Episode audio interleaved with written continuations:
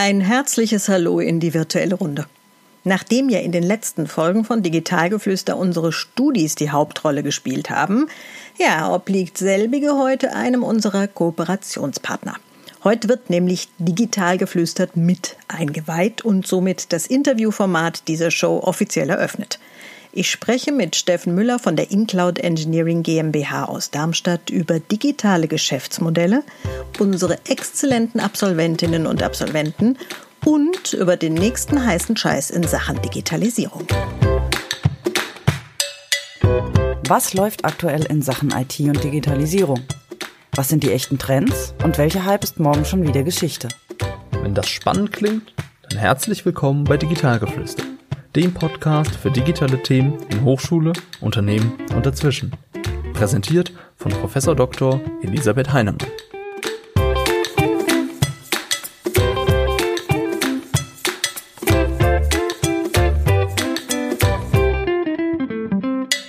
Heute geht es um einen unserer Kooperationspartner.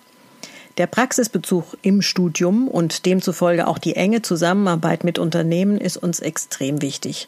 Ja, und deswegen pflegen wir auch viele Partnerschaften mit kooperierenden Unternehmen und die pflegen wir auf sehr vielfältige und auch unterschiedliche Weise.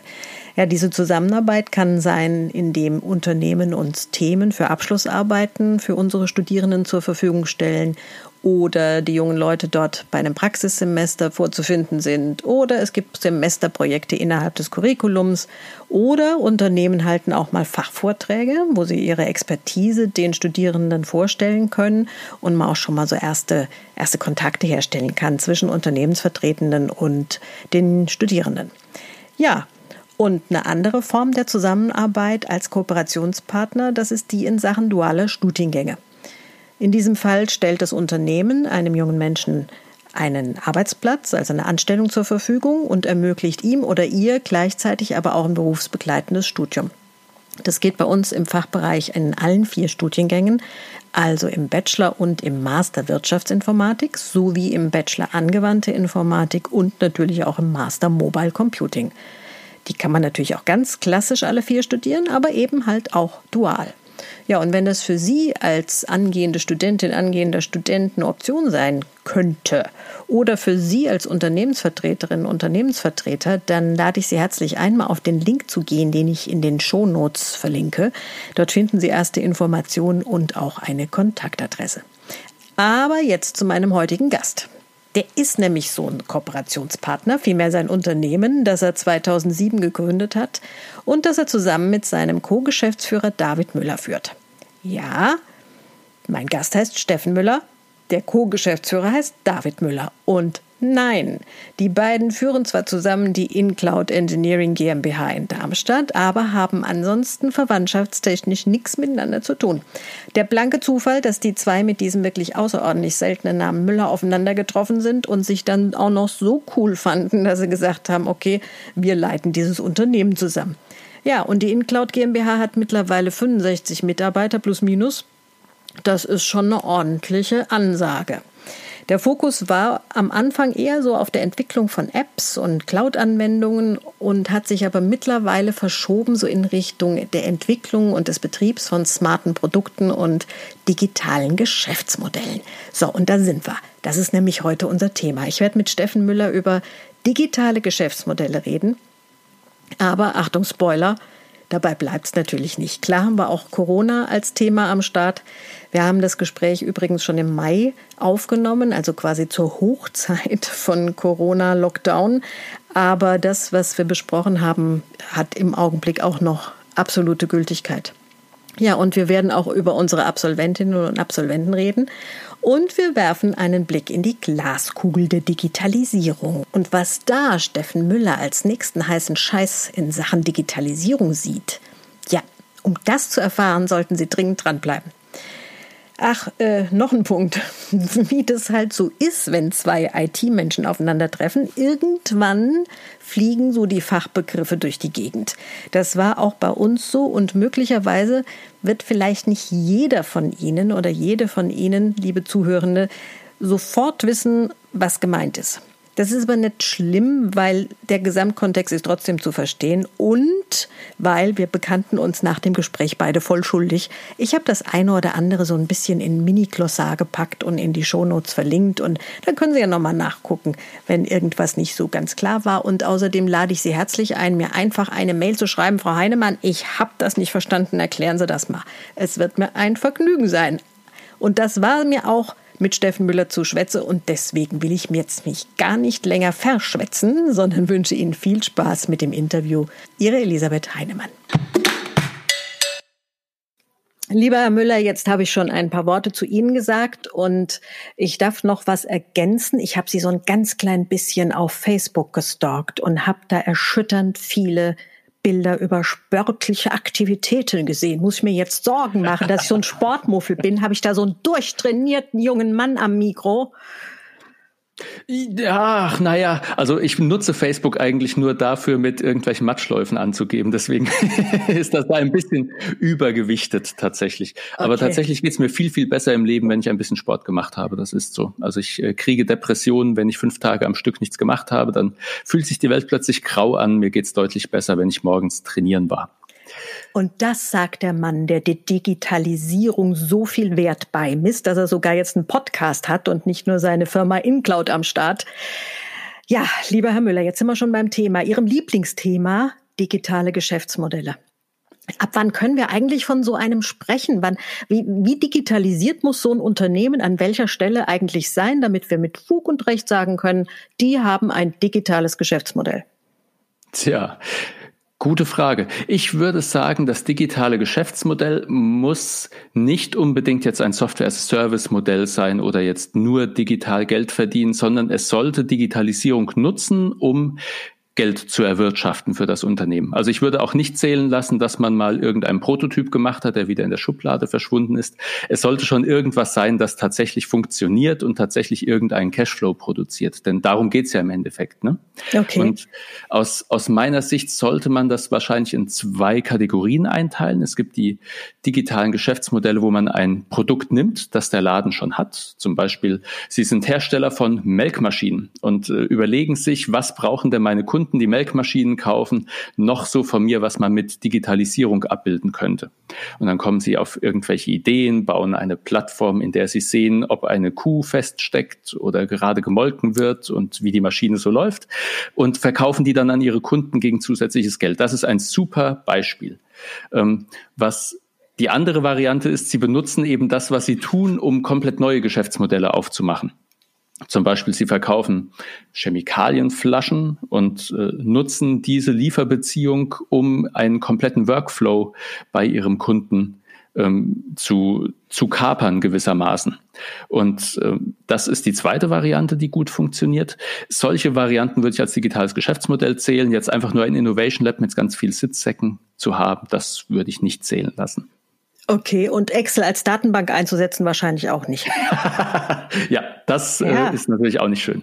ja, da, da lachen Sie. Also ich habe, hab, es ist gar nicht so lange her, es war Anfang des Jahres, als wir noch alle live miteinander zu tun hatten. Und da habe ich die mündliche Prüfung eines Masteranten abgenommen, eines Absolventen der Informatik. Und dann ging es halt um die Situation bei dem Unternehmen, bei dem er die Arbeit gemacht hat. Und dann haben wir gefragt, ja, welche Datenbank ist denn dahinter?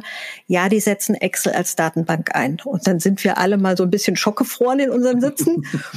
und dachten so, ja, die Digitalisierung ist an manchen Stellen vielleicht doch noch nicht ganz so weit, wie wir uns das denken. Ist das Wobei, so? Ich, ich finde es schon gar nicht so schlecht, wenn Excel benutzt wird gewissermaßen. Also es, es hat schon seine Anwendungsfälle. Ne? Es, äh, ich muss auch bekennen, wir haben kein ERP-System bei uns integriert im Unternehmen, sondern mhm. wir bilden ganz viel mit Jira und Confluence ab mhm. und gelegentlich auch mal eine Excel-Tabelle tatsächlich. Ähm, muss jetzt nicht alles in SAP gegossen werden, um mit Fug und Recht ein digitales Unternehmen zu sein. Solange das schon mal nicht Papier ist, ist das schon mal nicht schlecht. Okay. Also können wir von digitalen Geschäftsmodellen dann sprechen, wenn wesentliche Teile dieser Wertschöpfungskette, die im Unternehmen im Grunde das macht, wofür das Unternehmen eigentlich an den Start gegangen ist, digitalisiert, also umsetzt? Genau, oder auch bei einzelnen Produkten, mhm. das so passiert. Dabei würde es mir beim digitalen Geschäftsmodell gar nicht darum gehen, dass die Prozesse innerhalb der Fertigung oder innerhalb der Verwaltung digitalisiert sind. Das ist auch ein sehr spannendes Thema, aber ob die Menschen jetzt persönlich oder über Teams miteinander reden, während sie ein digitales Geschäftsmodell bauen, ist mir relativ wurscht. Der spannende Teil ist wirklich dem Kunden etwas zusätzlich verkaufen zu können, was der gut findet. Das ist ja jetzt auch besonders spannend, wenn ursprünglich nicht digitale Firmen oder nein, ich formuliere es mal anders, wenn ursprünglich wenn Unternehmen, die ein ganz traditionelles Geschäftsmodell bis dato hatten, jetzt langsam in die Digitalisierung reinkommen oder jetzt schon eine ganze Zeit dabei sind, auf was für Schwierigkeiten stoßen Sie denn? Haben Sie das so in Ihrem Beraterleben mitbekommen? Schon, oder?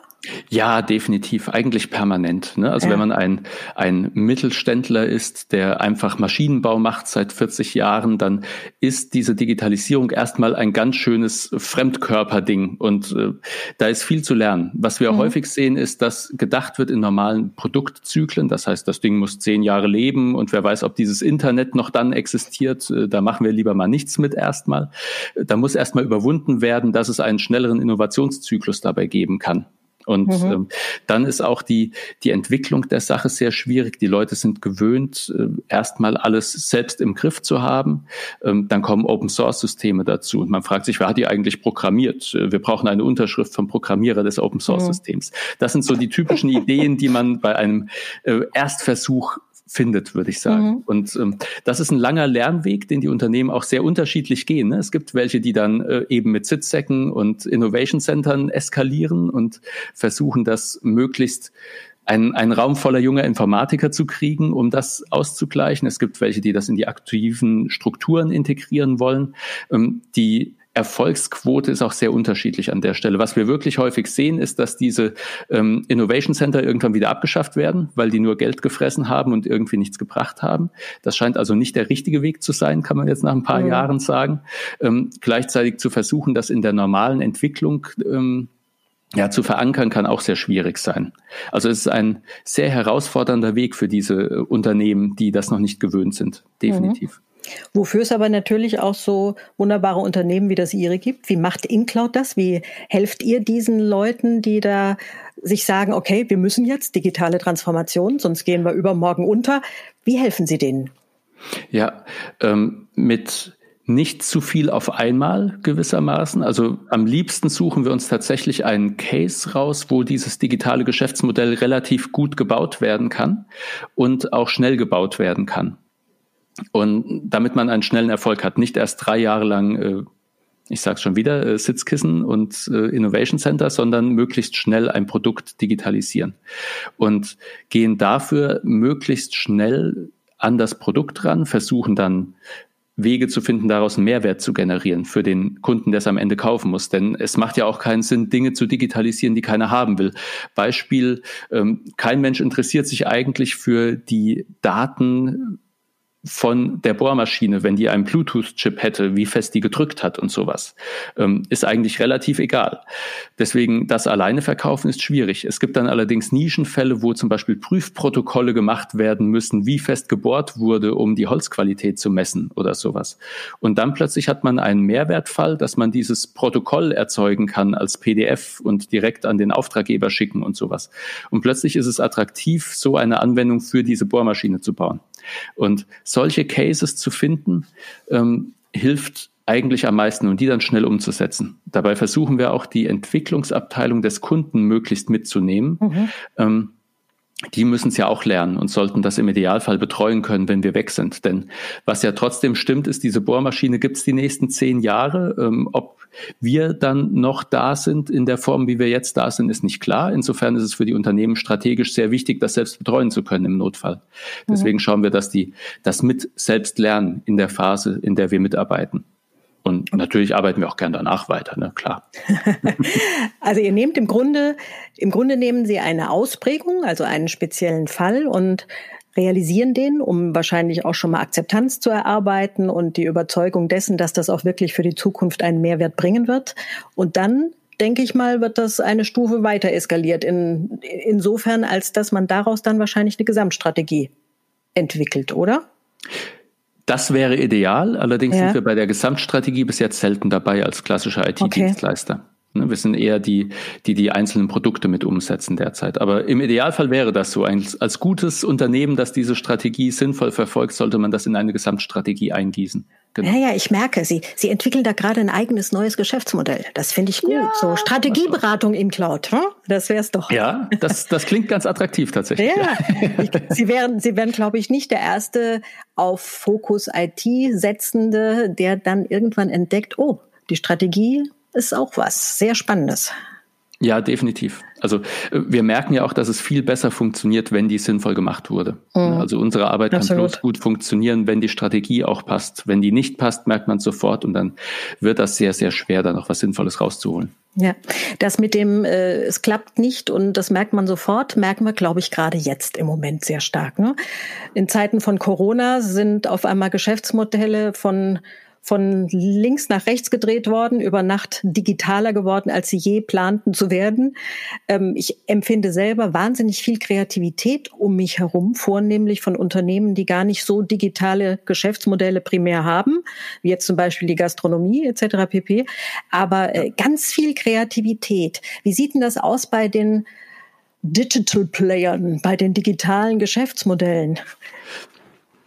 Ja, bei den Digital Playern ändert sich ja tendenziell gar nicht so viel durch Corona mhm. gerade. Also äh, wir als ganz gutes Beispiel komplett unspektakulär sind halt einfach alle daheim geblieben und haben weitergearbeitet. Das äh, funktioniert, weil wir halt schon so digital aufgestellt sind in der Wertschöpfungskette bei uns. Ne? Da passiert nicht viel, wo man vor Ort sein müsste. Das macht es natürlich sehr einfach. Deswegen die Kreativität entspringt, glaube ich, wirklich eher an den Stellen, wo jetzt ein Umdenken nötig wird. Und das ist eben Gastronomie, produzierendes Gewerbe, äh, wo tatsächlich wilde Dinge passieren müssten jetzt. Und ich glaube, für die ist auch tatsächlich jetzt der nächste Schritt ähm, eher so ein Chat per Teams mal hinzukriegen und äh, ja. Videokonferenzen gescheit zu beherrschen und sowas. Ähm, also die Basics äh, des mhm. digitalen Zusammenlebens zu regeln. Welche Geschäftsmodelle werden denn nach Corona überlebt haben? Ja. Können wir da in die Glaskugel gucken? Oh, da, da wage ich mich natürlich auf gefährliches Terrain. Ich glaube, die meisten werden ja schon irgendwie überleben. Ne? Also ja. äh, es wird auch wieder gegessen werden danach. Es wird bloß in viel weniger Restaurants gegessen werden, weil erstmal viele Pleite gemacht haben, würde ja. ich annehmen. Ähm, genauso fast alle unsere Kunden, was ich so sehe, stellen ja sinnvolle Produkte her, die tatsächlich gebraucht werden. Die wird es auch weitergeben nach Corona. Aber ich rechne damit, dass es tatsächlich einen Schub in Richtung Digitalisierung geben wird, mhm. sodass ähm, eben die Modelle, die ohne Präsenz möglich sind, besser funktionieren werden in Zukunft. Okay, guter, gutes Stichpunkt mit der Zukunft. Was ist denn der nächste heiße Scheiß? Ha, der nächste heiße Scheiß. Äh, die Blockchain ist es schon mal nicht aus meiner Sicht. Da bin ich mir schon mal ziemlich sicher. Okay, also den Podcast-Teil wollte ich mir aber gerade anhören. Mist. Ah, machen Sie ruhig ist. mal. Hm? Machen Sie ruhig mal. Ich erzähle, warum es das nicht ist. Okay. ja, nee, ähm, ich glaube, die Cloud ist ein langweiliges, aber großes Thema, was jetzt ansteht. Das ähm, für uns Digital Natives oder Digital Immigrants ist das ja jetzt eigentlich schon durch. Aber ich glaube, für die für den Rest der Welt ist das jetzt gerade heiß und neu. Also wir sehen ganz viele Kunden, die plötzlich doch zu AWS dürfen und die dieses Azure mal angeschaut haben. Und ähm, ich glaube, das wird die nächsten fünf bis zehn Jahre ein Riesending sein, dass alles in die Cloud wandert. Und ähm, mhm. das wird einen Großteil der Arbeit ausmachen tatsächlich. Ansonsten das nächste große iPhone, sage ich mal, der nächste große Disruptor ist aus meiner Sicht gerade noch nicht so richtig in Sicht. Also ich sehe es bei Augmented Reality nicht so richtig. Das gibt's jetzt schon echt lange und gimpelt so vor sich hin. Wir sehen auch jedes Projekt, das mit Augmented Reality gemacht werden soll. Irgendwann in der Konzeptionsphase findet man dann raus, ach, eigentlich tut's auch einen Knopf. Und äh, dann ist die Sache wieder durch. Ähm, glaube ich insofern nicht, dass das das nächste große Ding ist. Ich bin, ich bin sehr gespannt. Also ich glaube, Cloud ist gerade so das Einzige, was ich schon im Nebel des Horizonts solide erkennen kann. Und okay. wir sehen auch, äh, da kann ich aus dem Nähkästchen plaudern, wir hatten ja, ist natürlich jetzt bitter für den Studiengang äh, mit, mit Mobile, ja. aber ähm, wir sehen, dass die Anfrage oder die Nachfrage an Mobile-Apps aktuell auch ein bisschen runtergeht. Also da, da ist wahrscheinlich schon viel gemacht worden. Ich nehme an, dass das wieder hochgeht, wenn jetzt Fuchsia released wird, ähm, wenn die neuen großen Generationen an Hardware und an OS kommen. Aber aktuell ist App nicht das wichtigste Thema auf der Welt. Mhm. Ich glaube, da bin ich total bei Ihnen. Und äh, obwohl Studiengangsleiterin Mobile Computing, aber wir haben ja Gott sei Dank in diesem Studiengang, das ist ja viel, viel mehr als die reine App-Entwicklung. Und äh, wir sind da ja auch, ich habe es Ihnen ja schon mal verraten, das können wir jetzt noch nicht verraten, das ist ganz, psch, das ist top, top secret, aber okay. wir sind da schon so ein bisschen am, naja, möglicherweise neue Schwerpunkte setzen, aber ja. stay tuned. Ähm, aber wo wir gerade beim Studiengang sind und, und bei unseren jungen Menschen sind und Studierenden sind, jetzt sind wir ja auch sozusagen verpartnert, Herr Müller, also yes. rein auf Hochschul- und Firmenseite und äh, Sie sind Kooperationspartner von uns mit InCloud, was wir natürlich sehr gut finden. Und nicht nur das, Sie haben auch schon unser Bestes abgegriffen, nämlich mindestens einen jungen Mann, einen Absolventen. Jawohl. Jawohl, das ist ganz herrlich, das haben wir getan. Und tatsächlich ist das auch ein Paradebeispiel für die Interdisziplinarität des Studiengangs gewissermaßen. Denn ähm, aus dem Nähkästchen geplaudert, der arbeitet gerade gar nicht mehr als Mobile-Entwickler wie am Anfang, sondern hat ins Cloud-Team gewechselt und mhm. äh, bearbeitet da gerade Web-Themen. Hat super funktioniert, die Transformation an der Stelle. Ist ein schönes Beispiel dafür, dass äh, ein guter Informatiker mit absehbarer Zeit eigentlich alles hinkriegt, was das so an Wenn die Ausbildung hervorragend ist. Wenn die Ausbildung hervorragend war, natürlich, genau. Ja, sehr schön, cool. Und ähm, irgendwann in Zukunft, wenn wir auch mal wieder auf realem Wege miteinander zu tun haben, kommen wir dann sicherlich auch in Richtung duale Studiengänge mal ein bisschen näher ins Gespräch, weil das ist natürlich etwas Schönes bei uns an der Hochschule. Ich hatte es in der vorhergehenden Folge ja schon mal erzählt. Wir haben duale Studiengänge, wo wir Unternehmen als Partner haben, die uns dann Studierende schicken. Und mhm. das Schöne für die Studis ist eben, sie sind schon mit einem Bein bei dem Unternehmen angestellt und mit dem anderen Bein studieren sie bei uns in einem kompletten Studiengang wie die anderen klassisch Studierenden auch. Und das ist schon eine schicke Sache. Da wird sich auch nichts dran ändern. Das ist, glaube ich, auch ein Modell, was in Zukunft viel Bestand haben wird und auch schon seit vielen Jahren in Deutschland ja das Erfolgsmodell ist. Ja, das machen wir auch gerne. Würde ich mich auch sehr drüber freuen, wenn wir welche finden. Wir sind beidem offen gegenüber. Der, mhm. ähm, der duale Studiengang ist super. Wir finden es auch vollkommen okay, wenn die Leute als Werkstudent nebenbei arbeiten. Denn ähm, das ist ja das Schöne am Hochschulmodell in den meisten Fällen. Die haben ja noch etwas Zeit nebenbei zu arbeiten und Praxis zu sammeln, was mhm. zum Beispiel an Universitätsstudiengängen häufig nicht funktioniert, weil da die Klausuren in den Ferien sitzen. Dadurch sind Werkstudenten von einer TU für uns viel schwerer einsetzbar, weil die eigentlich nie komplett Zeit haben. Ne? Die haben entweder mhm. Vorlesung oder Klausur. Dahingegen bei Hochschulen haben wir häufig Werkstudenten, mit denen wir sehr viel anfangen können, was natürlich auch super ist für uns und auch super für die, weil die richtig in Projekten mitarbeiten können in dieser Zeit. Und ähm, aus, auch aus dem Nähkästchen geplaudert. Das ist einer unserer Lieblingswege, neue Mitarbeiter zu finden tatsächlich. Ne? Über die Studienzeit als Werkstudent kennenlernen, schon einarbeiten, mhm. dann die Abschlussarbeit bei uns machen.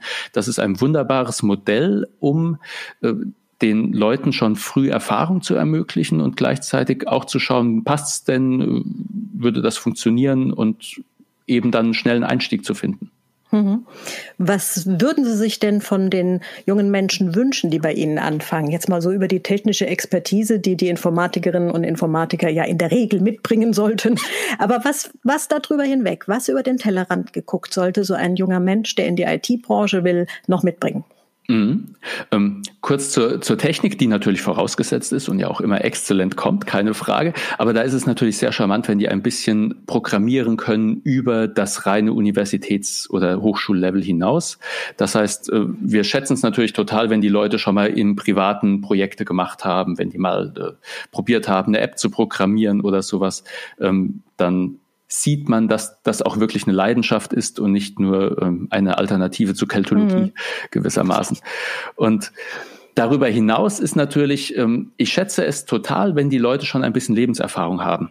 Ähm, also ein bisschen was gesehen haben, Auslandsreise gemacht, äh, irgendwas Spannendes. Die Leute, die gereist sind, haben den großen Vorteil, dass die ähm, mit mit herausfordernden Situationen besser zurechtkommen, ein höheres Maß an Selbstorganisation haben. Denn ich denke, Selbstorganisation ist das Spannendste daran. Ne? Mhm. Bei uns kommen die Leute ja in ein System rein, wo Scrum wirklich gelebt wird. Also wir, wir ziehen das durch. Ähm, nicht nur, hui, wir haben ein Whiteboard und Post-its, wir machen Scrum, sondern es wird wirklich auf allen Projektteams durchgezogen, dass wir in zweiwöchigen Sprints entwickeln, ähm, Reviews haben, Planning, ganz ordentlich, wie man es so haben sollte. Und das ist auf der einen Seite ein schönes System für die Mitarbeiter, weil es halt Möglichkeiten eröffnet. Gleichzeitig erfordert es aber auch ein Maß an Selbstverantwortung, weil man eben, man muss zum Beispiel ja alle 14 Tage eine Aussage dazu treffen, wie man die nächsten zwei Wochen da ist und wie man die nächsten zwei Wochen arbeiten kann, um einzuschätzen, was man auf diesem Sprint committen kann. Mhm. Und wirklich sagen kann, das kriege ich fertig in den nächsten zwei Wochen. Das ist für für manche schon eine Herausforderung, wenn die, wenn die Selbstorganisation noch nicht so ausgeprägt ist. Und deswegen sind das natürlich Aspekte, die feiern wir sehr, äh, weil eigentlich die Hälfte des Arbeitsergebnisses liegt gar nicht in der Technik, sondern liegt wirklich in der Fähigkeit zu arbeiten. Also rauszufinden, mhm. was ist jetzt das Wichtige, ähm, wie organisiere ich mich selbst, wie organisiere ich mir die Arbeit. Und da alles, was man an Erfahrung mitbringt, ist super.